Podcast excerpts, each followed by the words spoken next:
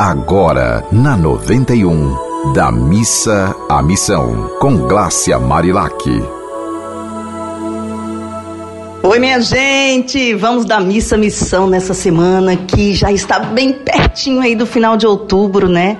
E a gente precisa cada vez mais observar o nosso coração e a nossa mente. O que, que a nossa mente está dizendo?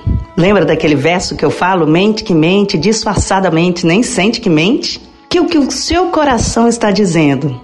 O nosso coração que é aberto para esse universo e que se a gente escutar a voz da nossa intuição, se a gente se colocar à disposição, fazendo uma oração diária, assim, de entrega, de agradecimento, sem focar nas coisas ruins, porque coisa ruim tem em cada canto, né? Em cada canto. É, não precisa procurar, não. Coisa ruim aparece.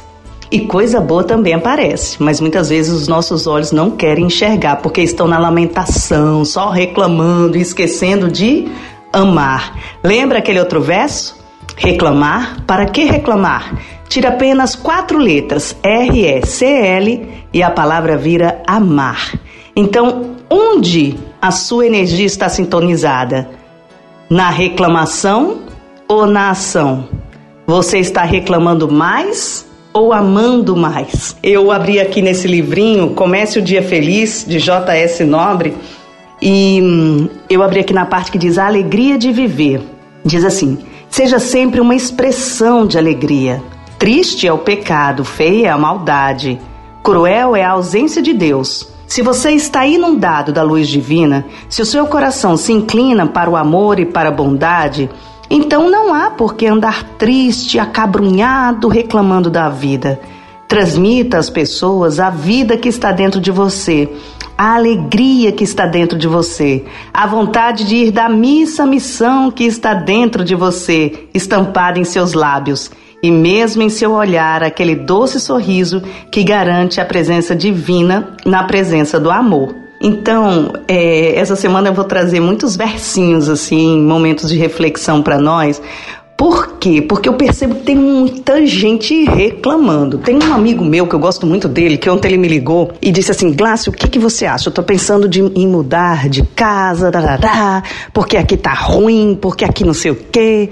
Eu falei, meu amigo, eu nunca esqueço de uma historinha que um dia me contaram, não lembro exatamente quem, mas eu agradeço a essa pessoa até hoje, porque a história é assim um velhinho ficava em cima de uma montanha. Ele vinha todo mundo que vinha de uma cidade ia para outra atravessando a montanha.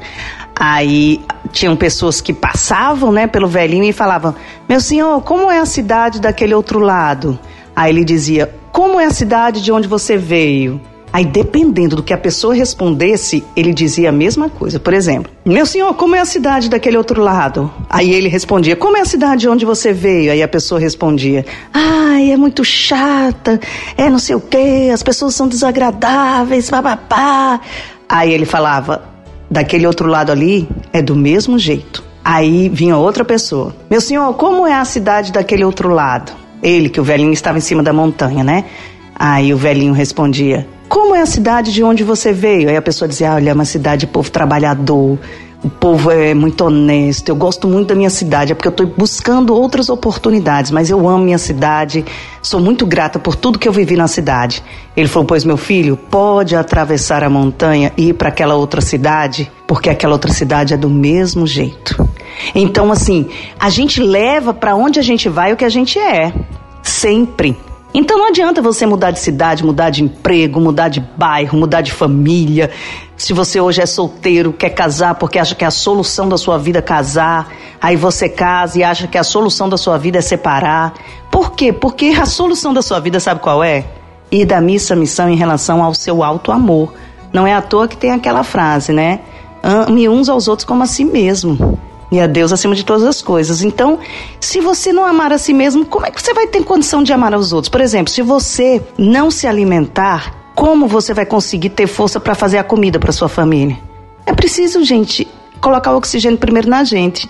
É, quando eu viajava, quando eu viajei de avião pela primeira vez, eu tinha era adolescente e aí eu não entendia por que, que eu tinha que botar primeiro o oxigênio em mim e depois botar nas outras pessoas. Eu falava, mas se tiver uma criança do meu lado, eu vou primeiro botar na criança. Aí eu perguntei para a aeromoça, mas se eu colocar primeiro na criança que tiver ao meu lado? Aí ela falou, antes de você colocar, você já morreu sem oxigênio. Então você bota em você e corre para ajudar os outros. É isso, minha gente. Um beijo grande, uma semana feliz. Se quiser falar comigo, meu Instagram é o arroba Marilac. Continue com essa rádio, com essa sintonia do, do amor. Você ouviu Da Missa à Missão, com Glácia Marilac.